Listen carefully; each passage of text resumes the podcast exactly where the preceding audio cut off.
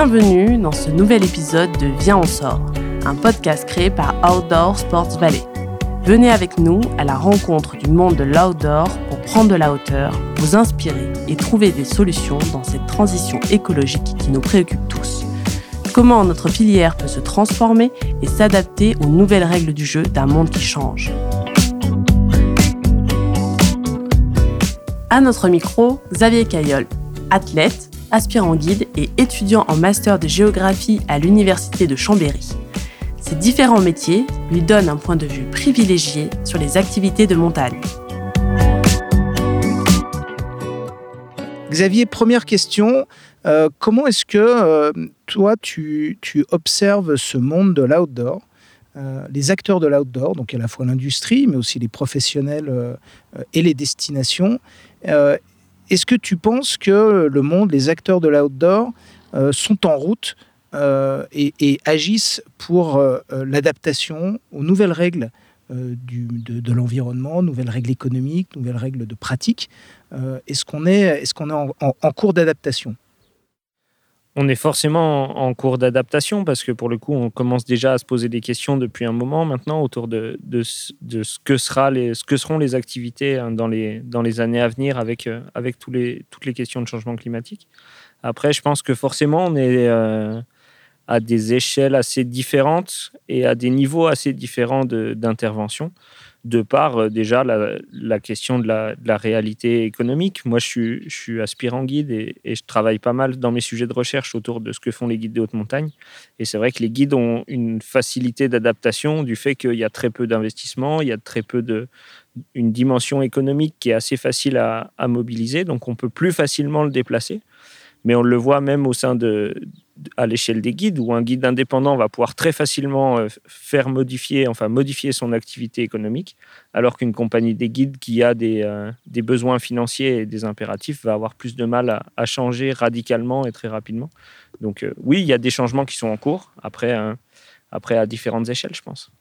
Alors, tu mentionnes les guides, c'est vrai que c'est probablement la seule profession, la seule corporation qui s'est saisie de ce problème et qui agit concrètement. Est-ce que tu peux nous, parler notamment du, travail que tu fais euh, en projet de recherche avec le syndicat des guides, euh, et puis plus globalement de l'attitude euh, des guides qui sont bah, en première loge des transformations de l'environnement? Bah, ce que tu dis là, c'est vraiment important. En fait, c'est déjà le, les milieux de montagne se réchauffent deux fois plus vite que les autres milieux. Donc forcément, ce qu'on connaît actuellement en changement climatique en montagne, il est beaucoup plus important que ce qu'on peut connaître en ville, en plaine ou autre. Donc en gros, on est un peu euh, l'avant-garde euh, de ce changement climatique et, l'avant-garde de ça. Donc forcément, on a un peu d'avance sur, euh, sur ces questions-là. Donc en gros, ben, moi je travaille sur, sur cette question de comment est-ce que l'alpinisme et le métier de guide de haute montagne est impacté par le, par le changement climatique. Et en gros, ce qu'on a cherché à voir, c'était un peu euh, quel rapport les guides ils entretiennent avec les courses qu'ils fréquentent en haute montagne. Pourquoi est-ce qu'ils vont aller dans telle course ou plutôt dans telle course? Est-ce qu'il y a des choix de critères écologiques? Est-ce qu'il y a des questions de conditions de l'itinéraire et de tout ça? Et ce qu'on a pu voir, c'est qu'il y a assez peu de liens qui sont vraiment significatifs entre, je sais pas, une conscience écologique, une volonté de modifier sa pratique ou est de choisir telle ou telle course. Un guide qui considère qu'il est peu impacté par le changement climatique va dans les mêmes courses qu'un guide qui considère qu'il est très impacté par le changement climatique. Et donc, c'est là qu'on est allé un peu justement remonter dans l'histoire euh, récente pour le coup des guides de montagne et qu'on s'est rendu compte qu'en fait, on pratique plutôt par rapport à un construit culturel, à quelque chose qui nous est apparu après la Deuxième Guerre mondiale, autour de visions de certains alpinistes de l'époque. C'est par exemple bah, les éditions des 100 plus belles de Rébuffa, les 100 belles courses du massif du Mont Blanc, ben, on est encore vachement ancré dans cette vision-là et dans cette culture-là. Et on, considère que ben, faire de l'alpinisme, c'est aller au Mont Blanc, par exemple. Donc, euh, c'est plutôt notre manière de pratiquer qui est impactée que vraiment l'ensemble de l'activité des guides. L'un des leviers euh, pour s'adapter, pour se transformer, tu viens de le mentionner, c'est celui de l'imaginaire et c'est celui des valeurs. Euh, de quelle façon tu penses que ça, ça va pouvoir changer? Ben, à partir du moment où c'est le, pouvoir un peu magique du construit, c'est à partir du moment où on est dans quelque chose qui est construit, ça veut dire qu'on peut le déconstruire derrière et proposer autre chose. Donc il y a eu entre les années 60 et 80, de manière assez marquée, une petite crue glaciaire qui a vraiment favorisé la pratique de l'alpinisme à ce moment-là et qui a permis qu'on aille beaucoup plus facilement dans, euh, dans pas mal des courses classiques qu'on connaît actuellement. Maintenant, ben, on est entré dans une nouvelle ère et une nouvelle euh, phase où, du coup, ces, ces conditions-là, elles sont remises en question. Donc, c'est là, justement, aux alpinistes d'aujourd'hui d'inventer un peu d'autres manières de pratiquer, d'aller euh, trouver du plaisir et d'aller trouver euh, des choses à faire en montagne qui soient justement moins impactées par ce changement-là. Et là, on est ici à Annecy, tu, parlais du parapente, mais tu vois juste au-dessus, il y a les dents de l'Enfant. C'est un, fabuleux terrain d'alpinisme malgré tout. On peut aller passer des belles journées en montagne. Et du coup, pour autant, on n'est pas allé en très haute montagne, on fait quand même de l'alpinisme. Et un, un guide, par exemple, a tout à fait sa place et tout à fait sa plus-value à ajouter à une journée en montagne aux dents de l'Enfant, Avec vue sur le lac, en plus. En plus. Euh, ce qui est important, euh, que tu mentionnais dans notre discussion tout à l'heure, euh, c'est qu'on n'avancera pas et on ne va pas créer de nouvelles habitudes, de, de nouveaux imaginaires par la contrainte et par la frustration. Alors, de quelle façon est-ce qu'on va pouvoir se transformer? Ouais, ça, moi, j'en suis, je suis assez convaincu qu'avec quelque chose de très descendant et d'imposé, où on nous dit il faut changer, sinon vous allez tous mourir, on ne va pas réussir forcément à, faire quoi que ce soit.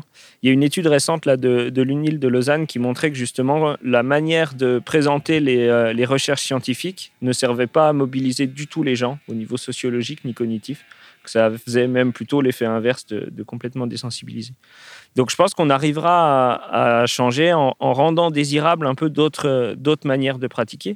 Et c'est en ça que je crois beaucoup pour le coup à l'industrie outdoor et, et au pouvoir euh, que les marques ont actuellement de pouvoir euh, mettre en avant d'autres discours, d'autres imaginaires et construire un peu d'autres d'autres discours autour de, de ces, activités-là en, les mettant en avant et en disant, ben voilà, vous pouvez... En gros, pour l'instant, on met en avant toujours des, des activités très sportives, très axées sur la performance sportive. Mais si on met en avant d'autres athlètes ou d'autres personnes qui portent d'autres visions de la montagne, justement, ben là, on arrivera aussi à modifier les imaginaires dans la durée. Est-ce qu'il y a des exemples de ça aujourd'hui qui fonctionnent? Euh, Il y a des exemples qui, je pense, commencent à, arriver petit à petit. Après, on se retrouve vite quand même euh, dans le, toujours dans le, en tout cas pour le sport, dans, dans la performance et dans tout ça. Je pense un peu à ce qu'a essayé de faire euh, Gaëtan Gaudissart dans sa série Conscience, où du coup on vient questionner un peu d'autres choses. Après, je le connais assez bien, Gaëtan. C'est vrai qu'il a vite tendance à repartir tout de suite dans la performance en ski et à pas oser s'en détacher et s'en dériver. Mais ouais, je pense que c'est en train d'arriver. Ce qu'a pu euh, transmettre Mathieu Crétet dans son film À l'ombre des glaciers alpins, où là, on arrive à, porter d'autres discours sur la montagne, où la question de la performance n'est absolument pas présente. Je pense que ouais, on a, ça commence à, être assez fertile comme terrain. Et, et surtout, euh, les personnes que tu cites portent un autre regard, c'est-à-dire qu'ils observent cette réalité-là d'une autre façon. Et euh, dans le cas de, ce très beau film réalisé par trois étudiants euh, en année de césure euh, à l'ombre des glaciers alpins, ce qui est frappant, c'est qu'ils vont sur place, puisque ce sont des sportifs, donc ils pratiquent, mais tout de suite ils prennent de la hauteur et ils connectent la problématique des glaciers et de la fonte des glaciers au reste de l'environnement et, au reste de notre société. Et je trouve intéressant cette- ce regard-là qui prend de la hauteur et qui crée des connexions en disant ben, tous les problèmes sont liés. Ben, on a essayé justement un peu de tout, euh, de tout déconnecter. Pour, ben, en fait, c'est un peu le propre de la performance sportive, c'est que si tu essaies de tout connecter ensemble au sein de la société, tu peux pas aller sur un truc ultra spécifique et qui sera donc très performant. Donc forcément, ça a été un peu notre façon de faire. On a un peu tout compartimenté et tout séparé. Donc là, c'est justement ce qui devient intéressant, c'est qu'il va falloir se dire qu'on n'arrivera pas à une transition en faisant que une seule chose très spécifiquement, mais en essayant d'interconnecter des choses qui de base n'ont pas, ne sont pas forcément trop connectées et dont on n'a pas cette impression-là, mais réussir à, à avoir cette complexité-là. En recherche, on appelle ça de faire de l'interdisciplinarité, arrêter de, voir le monde que à travers une seule vision, mais essayer de justement épouser plusieurs disciplines pour comprendre comment est-ce que ça, ça fonctionne. Et comme on opère dans un monde complexe, on est contraint de faire de l'interdisciplinarité. Déjà, on va apprendre à prononcer le mot correctement. Euh, dans un monde complexe, on est contraint de le faire. Bah oui, oui, on peut plus. euh, Il n'y a plus une seule manière de lire le monde, mais il y a des manières qui sont multiples et qui sont croisées. Et ouais, on devient, on devient obligé de le faire. Et en fait, on se rend compte aussi qu'à chaque fois qu'on va essayer de, de bouger quelque chose, il va y avoir des controverses qui vont arriver sur d'autres, et on va être obligé de se questionner là-dessus. Et ça va être en mouvement permanent. Et c'est pour ça que dans cette notion de transition, c'est très important de se dire qu'on ne va pas avoir une solution euh, unique et figée, comme on a pu avoir avec, bah, par exemple, un modèle sportif où euh, ben, il y a des normes, il y a une performance qui est jugée, et le but c'est de l'améliorer au fur et à mesure. Bah, là, non, on n'est plus dans un truc qui est forcément euh, notable, quantifiable, mesurable, et donc on va avoir des choses aussi qui vont évoluer petit à petit et des controverses qui vont arriver d'autres choses, et c'est là qu'il faut se dire, bah, il faut que je me mette en mouvement parce que de toute façon, on va me dire qu'il va y avoir des choses à rebouger et ça va encore changer en permanence. Mais si je ne le fais pas et que je reste immobile, bah, ça ne crée pas ce cercle un peu vertueux qui me permet d'aller vers quelque chose de positif. Donc on ne sait pas vraiment où on va. Par contre, il faut qu'on y aille, il faut qu'on se mette en mouvement. Ben, on a souvent cette idée, euh, et on en parlait même tout à l'heure euh, en aparté, de se dire qu'il faut qu'on aille vers un point B. Moi, je pense qu'en fait, le point B, il n'existera jamais. Parce que quand on se retrouvera au point B, il faudra qu'on aille au point C, et ainsi de suite. Et en fait, je pense que pour le coup, il, y a une chose qui est sûre, il faut qu'on quitte le point A où on est actuellement, et qu'on aille qu'on avance vers autre chose. Mais pour le coup, euh, le point B, au moment où on y sera, probablement qu'il faudra déjà passer au point C et ainsi de suite. Donc il faudra rester sur, ce, sur ces évolutions-là et pas espérer atteindre un idéal fini. Qui n'existe pas. Bah, imaginez typiquement que le modèle de société qu'on a actuellement, euh, c'est la finitude des sociétés humaines et euh, ça sera le modèle éternel. Ça serait quand même un petit peu prétentieux. C'est ce qu'on a cru longtemps, et puis là on se rend compte qu'il y a peut-être encore une étape après. Euh, ce que tu veux dire, finalement, c'est euh, se mettre en mouvement, se mettre en route, euh, ça va créer le chemin sur lequel on va marcher. Ben, forcément, en expérimentant des choses et en se permettant de s'affranchir des codes dans lesquels on est actuellement, dans, une certaine mesure, hein, en continuant à respecter les autres, ça ne veut pas dire qu'on fait n'importe quoi et on respecte plus personne, mais de s'affranchir de certains codes et certains construits pour aller justement essayer de coller aux évolutions climatiques pour proposer un, modèle de société, enfin des modèles de société, parce qu'il n'y en aura même pas qu'un seul, je pense. Ouais, ça nous permet justement de, lancer cette démarche et de commencer, euh, commencer cette, construction. Et un bon exemple, un exemple concret, c'est ce que vous faites entre guides euh, dans le Beaufortin. Est-ce que tu peux nous, en parler? Ouais, ben, on a une, une, petite structure là qui s'appelle la Maison des Guides du Beaufortin, qui est basée, euh, qui est basée sur Arèche, où justement, ben, on essaye un peu, on peut se permettre, parce qu'on est une petite structure, on n'a pas beaucoup de, de, frais de fonctionnement et pas beaucoup de, de pression et d'impératifs. On essaye justement un peu de pouvoir, euh, pouvoir proposer d'autres d'autres façons d'aller en montagne. Typiquement, moi, les, les gens, on leur vend plus de courses prédéfinies, mais on leur vend des journées en montagne, en leur disant qu'on n'a pas forcément d'objectifs finis parce que en fait, avec l'évolution des conditions, on ne peut pas décider à l'avance de euh, trois mois avant où c'est qu'on sera et comment est-ce que seront les glaciers, comment est-ce que seront les, parcours de montagne. Par contre, on, leur dit que dans tous les cas, on pourra passer une, deux, trois journées en montagne qui seront chouettes. Alors après, on en discute un peu avec eux, on les rassure, parce qu'il y a encore besoin de le faire maintenant. Mais on, on essaie justement de revenir un peu sur cette idée-là, d'aller en montagne et pas d'aller forcément chercher euh, une croix ou une course euh, proprement parlée, un truc déjà, déjà défini. Donc là, concrètement, vous, vous êtes en train de modeler ou de modifier les imaginaires, c'est-à-dire qu'est-ce qu'une journée, qu'est-ce qu'un week-end, qu'est-ce qu'un séjour en montagne réussi.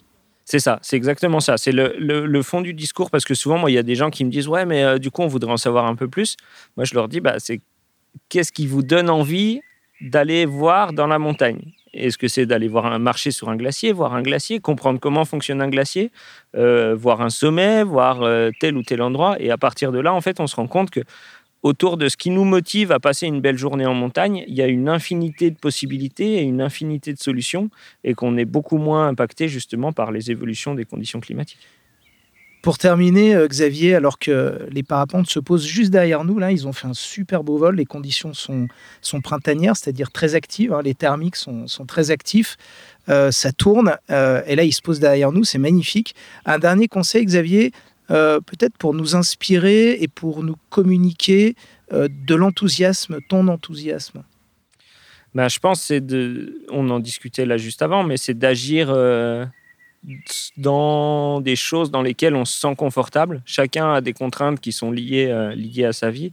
Et plutôt que se dire, euh, ben, il faut euh, plus du tout se servir de sa voiture pour aller faire du ski à côté de la maison ou absolument faire tout en vélo, faire que des trucs longs, je sais pas, voilà, être dans des choses très préconçues, ben, essayer de trouver des, choses qui nous permettent d'agir de manière confortable en prenant en compte la problématique qu'on a actuellement, qu'il va falloir qu'on évolue dans nos manières de fonctionner et nos manières de pratiquer, mais le rendre adaptable et, euh, configurable avec la vie de chacun et, ses, impératifs et ses contraintes. Et je pense que tout le monde est capable d'agir un peu sur, euh, sur son quotidien. Par contre, il faut que ça soit une démarche personnelle et voulue. Et à partir de là, on rentre dans quelque chose de plutôt désirable et très agréable. Et ça va nous ouvrir plein de portes et plein de façons de faire différentes. Et ça ne sera pas un, unique chemin figé. Et ça ne veut pas dire que euh, parce qu'on prend une fois le vélo, on ne prendra plus jamais la voiture ou plus jamais l'avion ou plus jamais rien du tout. Mais par contre, ça, ça permet d'ouvrir ouais, plein plein de portes. Merci beaucoup Xavier. Avec plaisir.